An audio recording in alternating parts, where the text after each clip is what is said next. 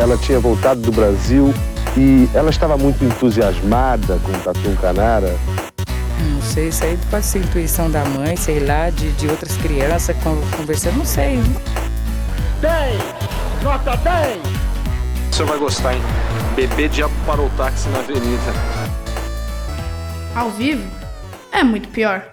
Eu sou a Camila Kintzel. E eu, Danilo Corsi. Hoje nós vamos ao Brasil do século XX e mais especificamente ao Rio de Janeiro para conhecer a biografia de um artista fascinante, Arthur Bispo do Rosário. Um homem que foi considerado gênio e também diagnosticado como louco, e viveu quase 50 anos institucionalizado com o diagnóstico de esquizofrênico paranoide, produzindo uma obra que até hoje é considerada vanguardista quanto de seus pares, desconhecidos por ele, da Europa e dos Estados Unidos. Mas antes de conhecer essa história, vamos a um recado dos nossos patrocinadores. Primeiro, nós temos o site guy.dev. Se você precisa de serviços de hospedagem, manutenção ou desenvolvimento de sites institucionais, e-commerces ou até mesmo desenvolvimento de um aplicativo, fale com a SiteGuy. Eles vão te ajudar com um preço bacana e melhor. Se disser que veio daqui, ganhe um descontinho a mais. Fale com eles em siteguy.dev. E Danilo, o que o Drink mandou pra gente hoje? O vinho de hoje é o Las Renhas Monastrel Bulas DOP 2017, um vinho espanhol tinto produzido pelas bodegas del Rosário, na Múrcia, e que você encontra por cerca de 60 reais lá no Drinco. Se você então quiser provar esse vinho murciano feito com as uvas Monastrel, é só passar em www.drinco.com.br e se deleitar. Brinde história? Tchim, tchim. Tchim, tchim.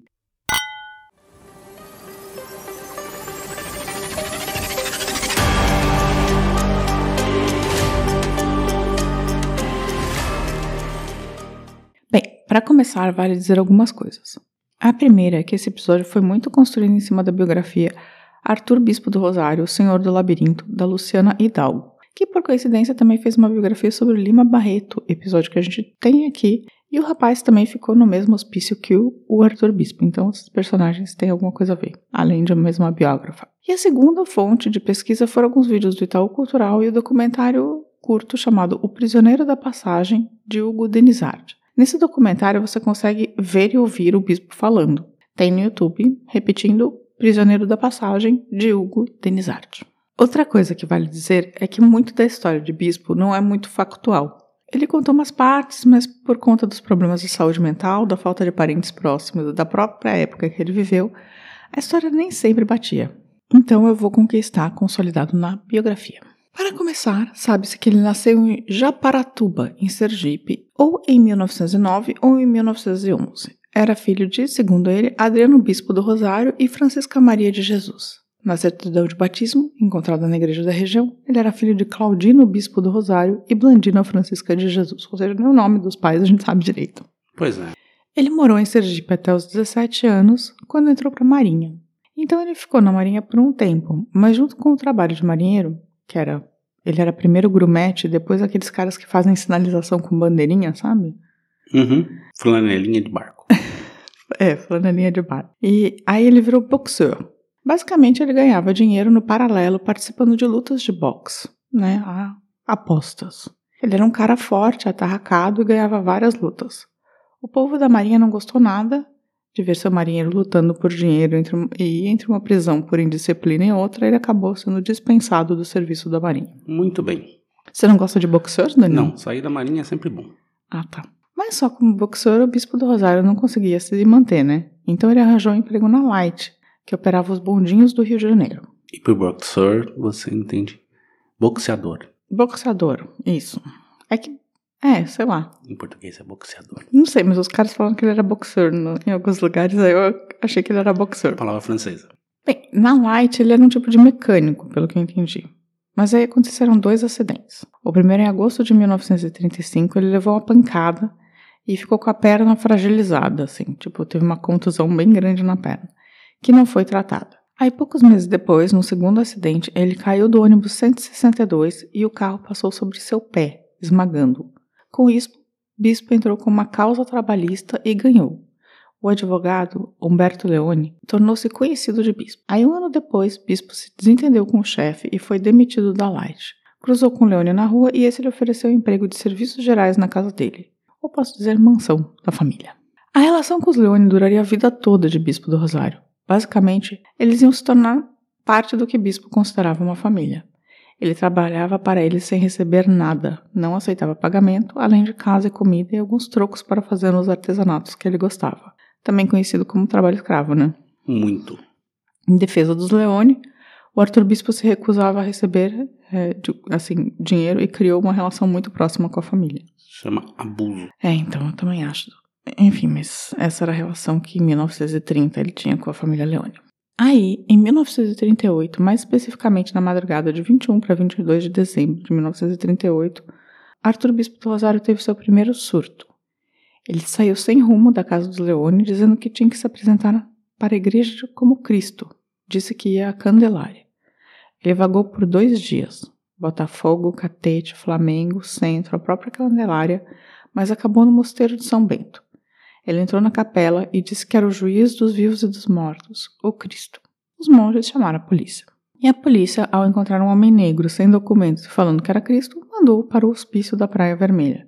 Quem ficou internado lá foi o Lima Barreto, como eu disse, uns anos antes. No hospício, ele foi fechado como indigente e teve seu primeiro diagnóstico de esquizofrenia paranoide. Ficou um mês lá antes de ser transferido para a colônia Juliano Moreira. Nessa época aí também qualquer coisinha era esquizofrenia, tudo, tudo vale. É, então. Mas ele chegou na igreja falando que estava ouvindo vozes Ah, e, que, ah. e que era o Cristo reencarnado. Delírios tremem. Não, ele não era bêbado. Vai saber. Aí na colônia ele se adaptou. É, aquela que se transformou na sua nova casa. Entre idas e vindas, Arthur Bispo ficaria quase 50 anos lá. A vida em uma colônia psiquiátrica no final dos anos 30 obviamente não era das melhores, mas Bispo se deu bem. Como ele era forte e não muito violento, a maior parte do tempo semifuncional, né? Ele acabou virando o xerife do lugar. O passado de boxeador ajudou também muito. Com a sua força e soco, ele literalmente apagava os doentes que tinham passado da linha ou estavam muito agressivos. Ou seja, a eterna história do manicômio no Brasil. né? Violência pura. Sim, a violência nos hospitais psiquiátricos no Brasil sempre foi alta, mas no mundo inteiro, eu acho também. Acho que não é uma. Não, nessa época, sem dúvida, mas enfim. puramente brasileira. Enfim, na verdade ele então apagava alguns pacientes no soco e também dava altos mata-leões e os mandava para celas. Nos anos 30 ainda não haviam os sedativos que existem hoje disponíveis, então a contenção sempre começava com a força física, não é que o cara, tipo, sabe, dava aquele, aquele sedativinho assim e o cara apagava na hora, assim. E Bispo ficava em um pavilhão dedicado aos homens mais bravos, violentos. Lembrando que essa colônia tinha mulheres e homens separados. E na verdade, mais de 20% das pessoas que estavam lá não eram nem de longe loucas. Eram indigentes, velhos sem famílias, alguns alcoólatras, mulheres que os homens haviam, né, os maridos haviam se cansado e ou que desafiaram os maridos e foram enviados para lá, assim. Então, tipo, também a ideia de hospital, hospital psiquiátrico era basicamente um depósito de indigentes, né, nesse Sim, sentido. sim. Bispo, então, nesse ambiente começa a sua obra, que é imensa. Primeiro ele se instala em uma das celas, tipo solitária, que ali ele poderia ficar sozinho para criar.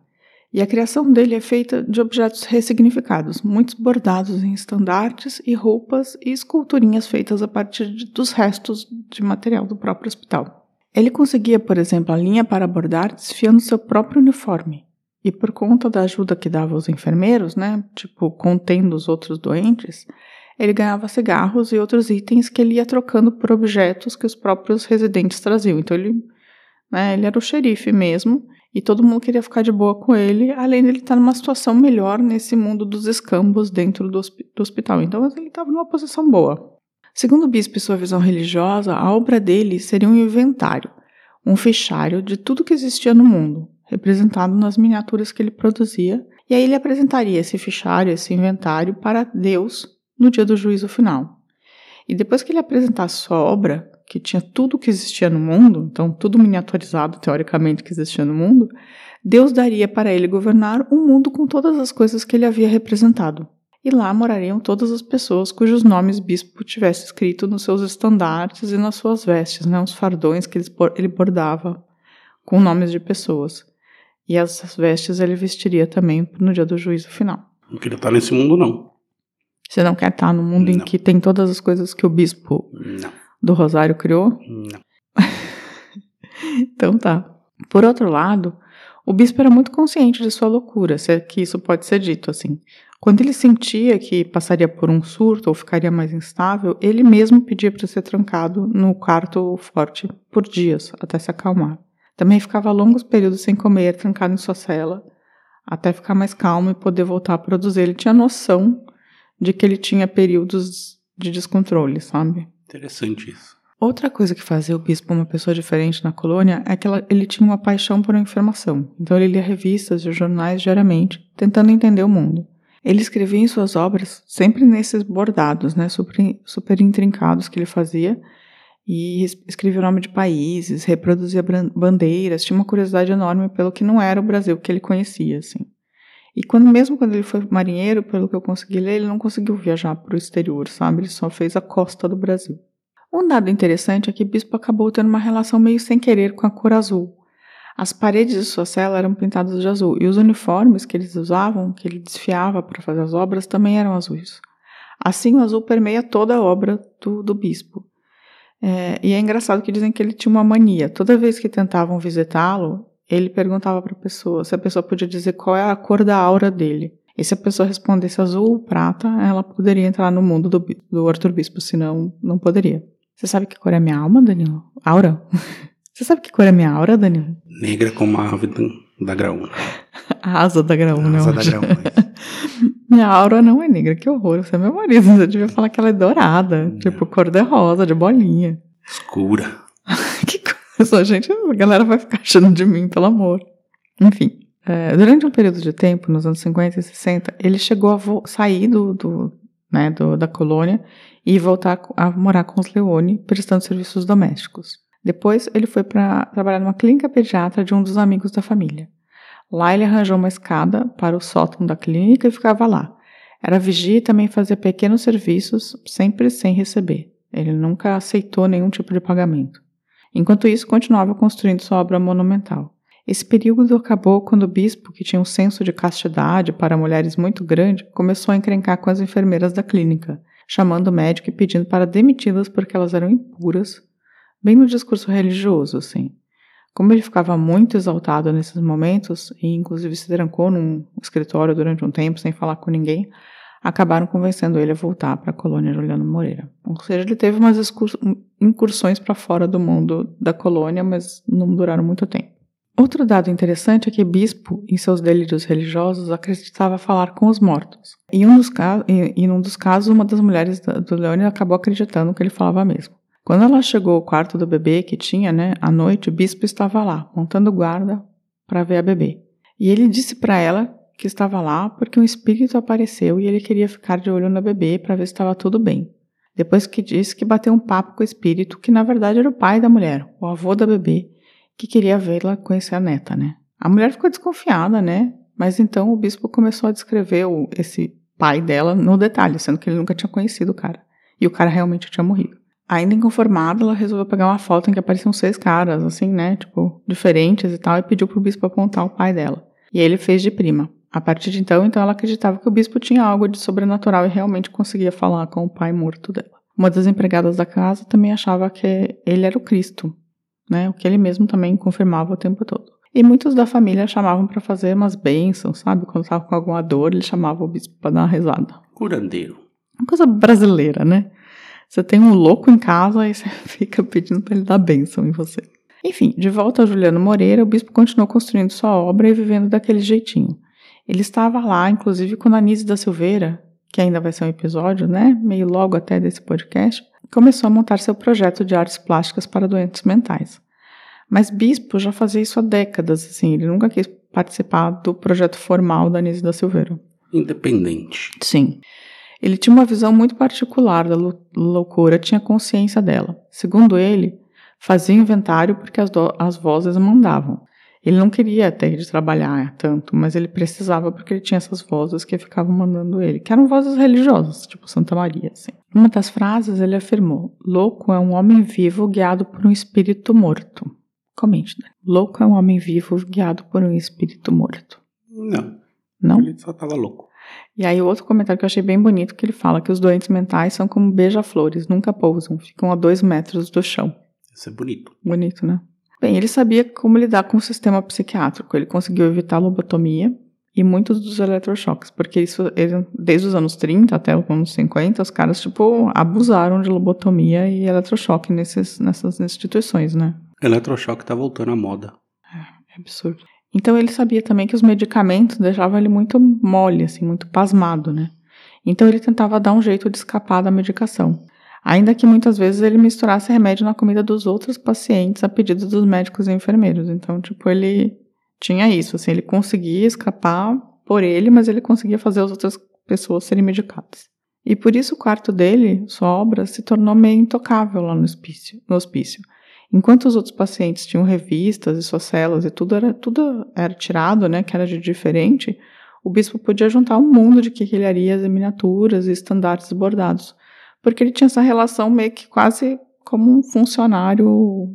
Capataz. É, um tipo de capataz. Uma coisa que é legal é que ele era louco por xadrez, então ele fazia tabuleiros e todas as suas peças. E aí ele moldava as peças em papelão, porque assim, você tem que entender também que material para Arthur Bispo não era uma coisa tão fácil, né? Então ele moldava as peças com papelão e depois recobria tudo de fio azul. E essas obras feitas desse jeito do bispo são chamadas de órfãs, objetos recobertos de fios azuis. Eu achei bem besta esse nome. Colocaram uma sigla desnecessária. Né? Qual a, essa é a parte da, da da obra do Arthur Bispo que se chama Orfa, objeto recoberto de fio azul. E assim foi indo. Em 1970, nos anos 70, o bispo começa a ficar doente, muito por conta da umidade da cela, né, que era uma solitária, cheia de goteiras, e ele acabou desenvolvendo doenças pulmonares já na metade para o final dos anos 70. E também já porque já estava idoso, né, no final das contas. Ele tinha nascido em 1909 ou em 11, tem discussões. E na década de 80, com a abertura né, depois da, da ditadura, com o processo de abertura e depois do fim da ditadura, começam a fazer matérias dentro do hospício, porque até então ninguém sabia do Arthur Bispo, as pessoas só só no hospital que sabiam, né? E ninguém sabia direito como eram as condições dos, dos hospícios. Né? Ninguém. E aí, quando começou a abertura, os repórteres começaram a se interessar para ir aos hospícios, né, para mostrar como eram. E uma delas, no Fantástico, mostra a obra do, do bispo. E aí, depois disso, os críticos de arte, quando veem esse mundo que ele estava construindo lá, eles correm para ver, para ver essa obra, entendeu? E quando ele deixava ver, né? Porque ele começou a ganhar reconhecimento, mas ele também, tipo, ele era o senhor do seu castelo ali, né? Ele estava num lugar muito confortável, ele estava vivendo desde os anos 30 e a gente está nos anos 80. Ainda assim, né, faz, então fazer com que o bispo deixasse as obras saírem para uma exposição, mesmo depois do reconhecimento, era quase impossível. Porque ele achava que o juízo final podia chegar e ele não teria o material que precisava para apresentar para Deus, assim, basicamente. E às vezes ele falava que as peças também não se sentiriam bem longe dali, sendo observadas por olhos estranhos. Ele era um cara com uma doença mental, né? Então, tipo, tudo foi muito negociado, mesmo quando ele foi descoberto como artista. E quando o movimento antimanicomial começou a liberar as pessoas, que aí começaram a soltar as pessoas, né? No final dos anos 80, começaram a soltar as pessoas do, dos hospícios, assim, tipo, não tem mais hospício de verdade, desse jeito, né? E aí o bispo, que não ia sair dali, ele começou a juntar celas. Então ele foi ampliando o trabalho dele, espalhando. E no final da vida dele, ele já tinha, tipo, 10 celas. Ele estava tomando conta de um pedaço da, do hospital, né? E aí eu vou ler um pedaço do. A gente já tá mais chegando ao fim, eu vou ler um pedaço de um diálogo que tem naquele documentário que eu falei, do, do Hugo Denizar. O Hugo fala: essas miniaturas são representações, e o bispo, é o material existente na terra dos homens. Aí Hugo, é uma representação de tudo que existe na terra? Ele fala: é, são trabalhos que existem. E você vai se transformar em Jesus Cristo, como é que é? E o bispo fala: Eu não vou me transformar, não, rapaz. Você já está falando com ele está mais do que visto. Para quem enxerga, para quem não enxerga, não dá pé. Então ele tinha esse, né, certeza absoluta que ele era Cristo, basicamente. Tinha um bom ego, né? Então, dizia que ele tinha delírios de grandeza, assim, ele achava que ele era Deus, basicamente, filho de Deus. E aí ele já estava indo para o final da vida e ele falou sobre o momento que ele ia morrer, profetizando, assim, para uma, uma enfermeira chamada Amélia. Ele fala: A hora está chegando, Amélia porque os concursos de Mises estão acabando e os circos também. São peças muito importantes no mundo, universais, que unem os povos. A minha morte se fará notar no mundo inteiro. Você acha que o fato de os concursos de misses e os circos não estarem em boa fase significa que o mundo está acabando? Não, significa que o mundo está evoluindo. Você não gosta nem de circo nem de concurso não, de miss? Nenhum dos dois. Então você não, não gosta das mesmas coisas que o Arthur Bispo de Rosário gostava? Não, infelizmente não. Entendi. Então, no dia 5 de julho de 1989, de infarto no miocárdio e arteriosclerose, morreu o Arthur Bispo do Rosário às 19 horas. Ele tinha cerca de 80 anos. Com sua morte e a mudança da própria colônia, é criado o Museu Arthur Bispo do Rosário, que antes chamava Anísio da Silveira, na verdade, no prédio que era sede da colônia Juliano Moreira. Além disso, sua obra também ganhou mostras, né, o que ele não permitia em vida. E com essas mostras foi percebido também no exterior, reconhecido nacional e internacionalmente, o quão vanguardista ele era no seu movimento de construção de arte, sabe? Porque ele tinha feito movimentos de arte considerados de vanguarda só anos depois do que ele já tinha feito, sabe? Como algumas categorizações de objetos e mesmo essa parte do textual misturado com, com, com o material, né? De certa, de certa forma, assim. E tudo isso feito num hospício e é, enquanto ele era registrado como indigente louco no Rio de Janeiro. E essa foi a história. Você já conhecia a história do Arthur Bispo do Rosário? A história dele não, sei quem ele é, assim, tipo, já vi, já fui em mostra que tinha trabalho dele, mas um, os detalhes da vida dele eu não sabia. E aí, o que, que você achou? Achei que é um cara com muito ego. É, um cara doente mental, né? Sim, e mas tinha, tinha sua genialidade ali na, na loucura, né? Sim, essa Mas eu é... particularmente não sou muito entusiasta da, da obra dele, não. Você não é? Você não, não gosta sou muito. do... Não, assim, eu acho interessante, eh, sabendo da história de vida dele agora, aumenta ainda mais o, o interesse, né? Mas, assim, particularmente eu não, não sou muito fã de bordados.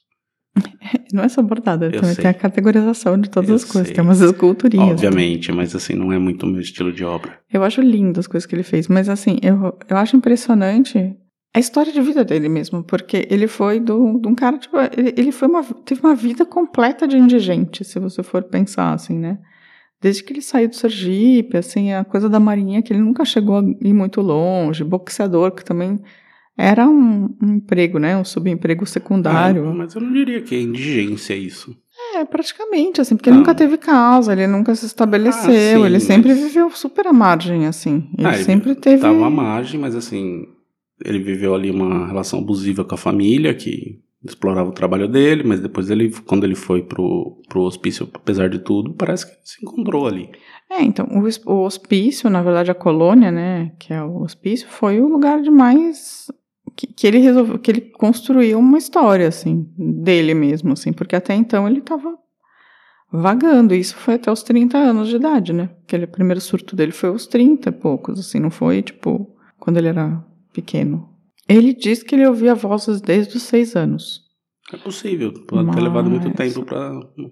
É que o Como ele surto, não era importante, ninguém deu atenção pros surtos dele anteriores, Ah. né? o surto, o surto mesmo que fez tudo foi em 38. Porque estava na casa dos caras lá também, senão. É porque ele foi para na verdade, assim, porque os caras depois foram atrás dele, porque eles nem, na verdade, quem mandou ele pro, pro hospício foram os padres, né, foram os monges, que ele entrou no, no mosteiro de São Bento e falou, "Ó, eu sou o, o juiz dos vivos e dos mortos, eu sou Cristo renascido, né. Aí os caras chamaram, tipo, é a polícia, né. Mas essa foi a história do, do Arthur Bispo do Rosário. É, eu aconselho, assim, assistam esse episódio, o documentário, que tá no, que tá no YouTube. E também, se possível, deem uma gugada para ver um pouco das obras dele. Tem, tem várias obras fotografadas. Sim, vale e a pena.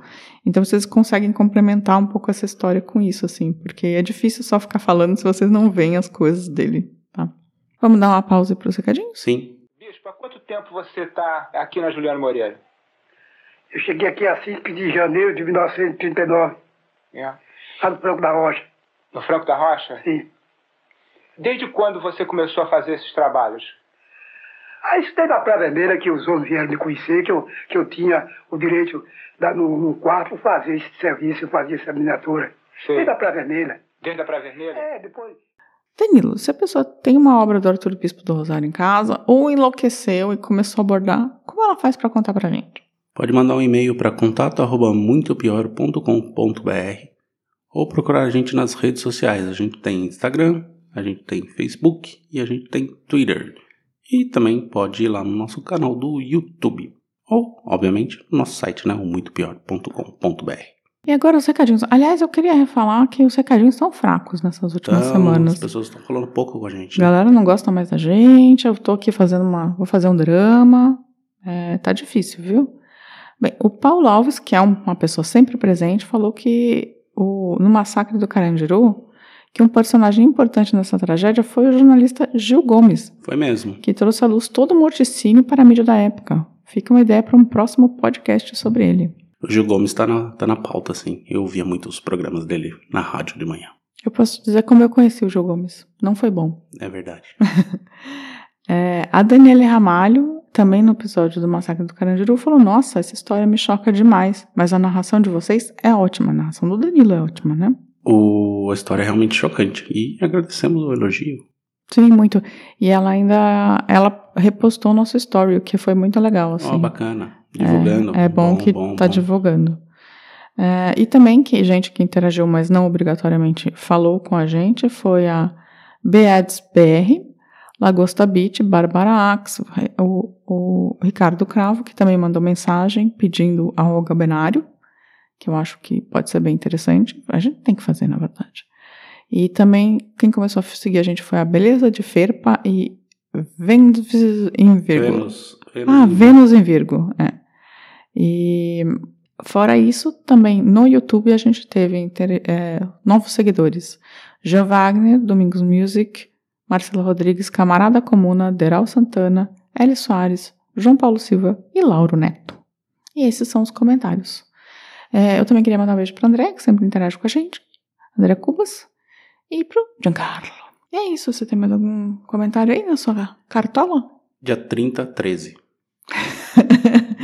É, esse, depois desse recado super cifrado de Danilo, que a gente não pode imaginar o que significa. Que seria? o que seria?